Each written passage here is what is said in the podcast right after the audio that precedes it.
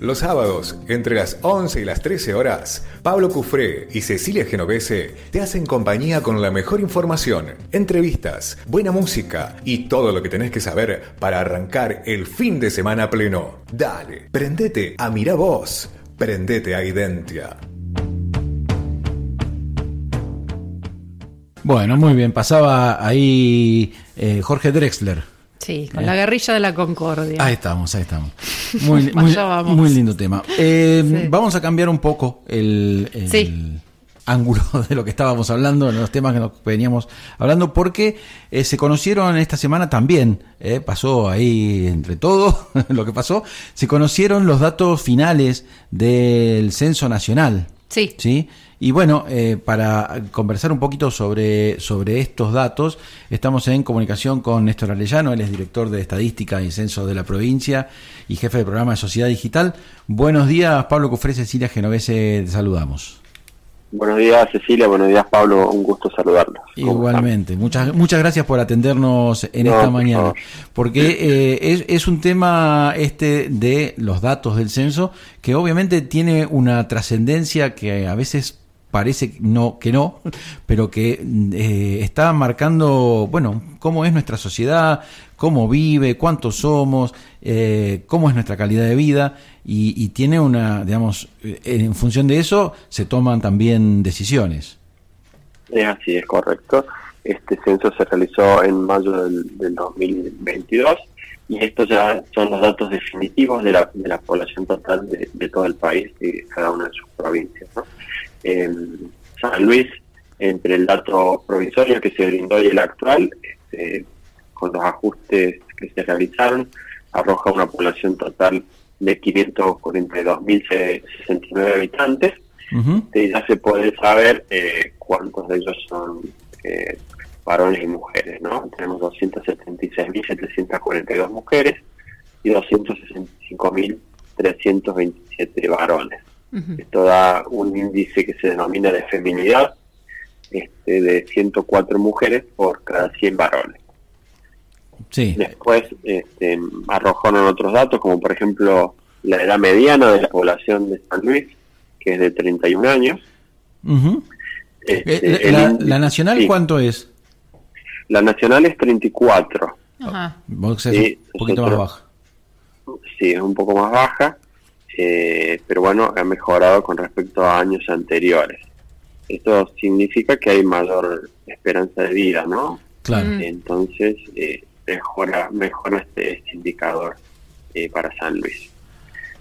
Ah, así se interpreta, porque no, es solo el dato en sí mismo, sino que la interpretación es esta, que Exactamente, perdón, la mediana del país es 32.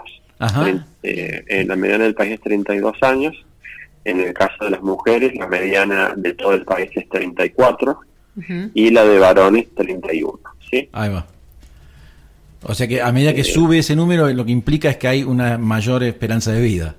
Exactamente, una mayor sobrevida y, y, también se ha modificado lo que es eh, la pirámide poblacional, aplicándose en la base. Eh, esto es que hay, un descenso de la natalidad y de la mortalidad y una ah. mayor sobrevivencia femenina. Si ustedes ven que eh, si ven las, pirámides poblacionales comparativas de todos los censos, eh, la, la, base es un poco más chica, pero se ensancha en el medio y hacia arriba y crece en el caso también de las mujeres, este, habiendo mayor sobrevivencia femenina. Claro. Ese es un... Para el caso de San Luis, perdón, sí. Sí, no, perdón, Néstor, ¿qué tal? Cecilia Genovese te saluda.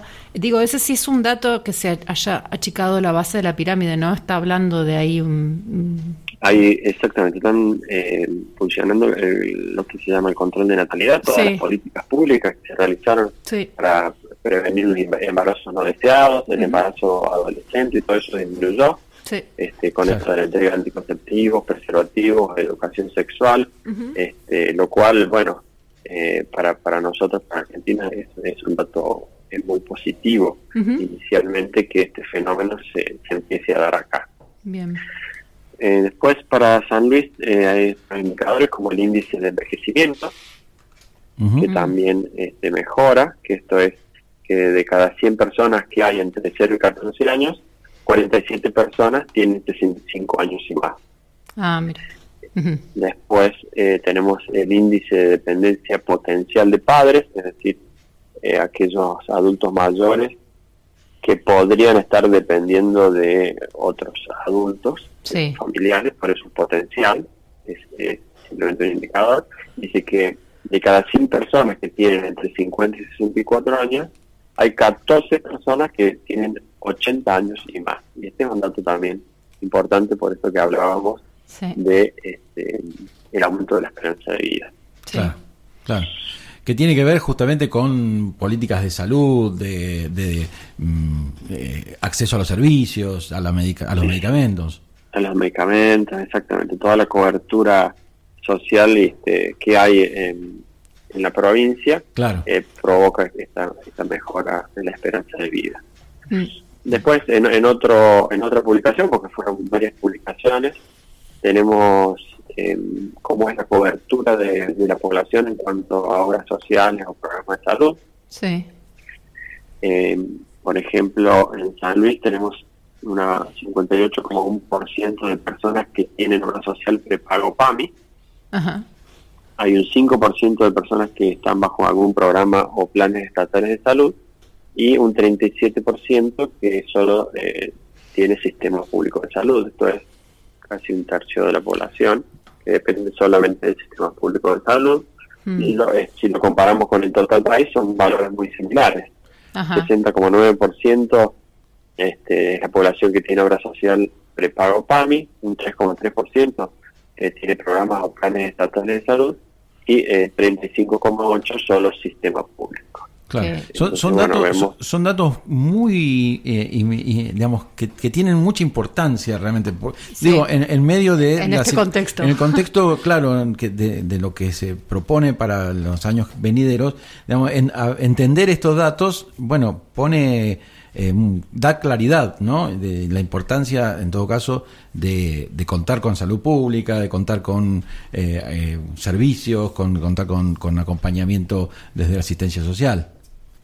Correcto, sí, sí. Este, esto es, eh, digamos, lo que se ha venido dando y es lo que eh, se debería cubrir a futuro, eh, por lo menos inmediato, mm. desde tanto el gobierno nacional como, el gobierno provincial, porque este, este 37% en salud y 35,8% en Argentina, casi 33%, son personas que no tienen otra forma de acceder a la salud que no sea con el sistema público. Claro, claro. Ah. Importantísimo. Eh, importantísimo. importantísimo. ¿Y, cómo es la evolución, digamos, respecto del 2010 en esos aspectos? En, con respecto al 2010, nosotros hemos, eh, ya le cuento, hemos realizado algunos indicadores, sí. como esto es la Brinda Index.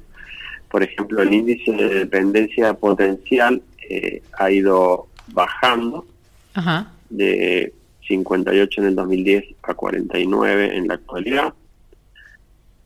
Sí, y en el índice eh, de dependencia potencial de padres se ha mantenido constante entre el 2010 y el 2022. Sí. Otros indicadores en este momento no estamos elaborando todas las evoluciones. Claro, claro. Porque también eso, ¿no? una cosa es la foto y otra cosa es eh, el, el desarrollo. Claro. Exactamente. Eh, una consulta que mm, me llegó, me llegó hace un cachito por el, por un oyente. los datos, dos son en realidad. Los datos completos están disponibles. Efectivamente, están, son públicos. Están disponibles. Ya les dio el link para no equivocarme. Bien. Así lo compartimos también en nuestras redes sociales, eh, donde pueden consultar entonces los datos completos del... Bien, es www.censo.gov.ar. Bien. Bien. Ahí están todos, todos los datos. Ahí están todos los datos, los publicados actualmente y los que se han venido publicando eh, anteriormente también. Bien. Ah, perfecto. Y la otra pregunta que me llegaba, porque eh, que yo también la vi, yo entré en la página del censo, pero eh, están los datos por departamento. Ahora, la división política de San Luis implica que, no sé, nosotros estamos en el departamento Junín, pero está Merlo, está Santa Rosa, está Carpintería, Los Molles, y cada uno tiene su, por ejemplo, en, ese, en algunos casos, eh, consejos deliberantes que implican eh, por la cantidad de habitantes cuántos concejales corresponden, lo mismo con la coparticipación. ¿Esos datos no, no están disponibles? Todavía no, no, se encuentran disponibles, no los ha publicado INDEC, tampoco nos han dado fecha de publicación. Ah. Este, no podría darle una estimación si van a ser va a ser antes o después de los cambios de gobierno hmm. pero bueno ese ese dato todavía está está pendiente como muchos otros más de del rico cuestionario que, tuvo este censo ¿no? claro ¿Y, cómo es eh, su evaluación del proceso del censo que fue novedoso en el sentido de que implicó el, la, utilización de, digamos, de las herramientas digitales? Bueno, eh, como todo como todo cambio, este, tiene como un inicio difícil porque eh, al ser eh, mixto generó este, este inconveniente del, procesamiento que tuvo INDEC y la demora de tener que, digamos, unir luego los datos de papel con el censo digital. pero creemos que si, si se llega a realizar un nuevo censo con esta modalidad debería ser o todo digital o todo papel. El sistema mixto tuvo muchos inconvenientes. Eh, esa sería una primera percepción desde mi punto de vista. Y el, segundo punto que creo que da, quizás no se, no se deban o no se vaya a realizar un censo con este tipo de modalidad, sino que se haga, se haga de manera registral. Es decir, mm. eh, utilizando los registros de, cada provincia, ya se estaría en condiciones, obviamente eh, hay provincias un poco más atrasadas en temas digitales, pero se estaría en condiciones de eh, realizar el, conteo poblacional y muchas de las respuestas y hay muchos de los indicadores que se dan en el censo se podrían hacer a través de los registros digitales de, cada provincia. De hecho, San Luis había sido elegida para, para hacer la prueba piloto del censo registral.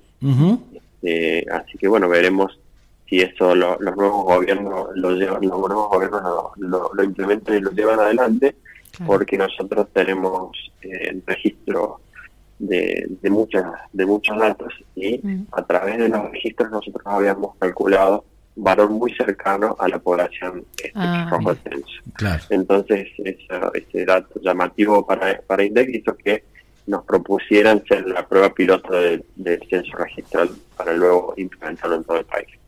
Bien, Buenísimo. Bien. Bueno, eh, muchísimas gracias por, por esta información que es muy importante, muy interesante y deja mucho para, para seguir este, eh, analizando seguramente. Sí, sí, ahí van a ver cuando ingresen a, la página estos cuatro informes. Sí. Este, la abundancia de datos que tiene y lo que se puede ir haciendo, digamos, a partir de estos datos en, comparaciones con otros censos claro. para los distintos indicadores. Excelente. Bueno, muchísimas gracias de nuevo entonces por la comunicación en esta mañana con Miravoz. Muchísimas gracias a ustedes, un gusto, un gusto saludarlos y les agradecemos la, colaboración y ayudarnos a difundir la información. Por favor, falta más. Que tengan muy buen día.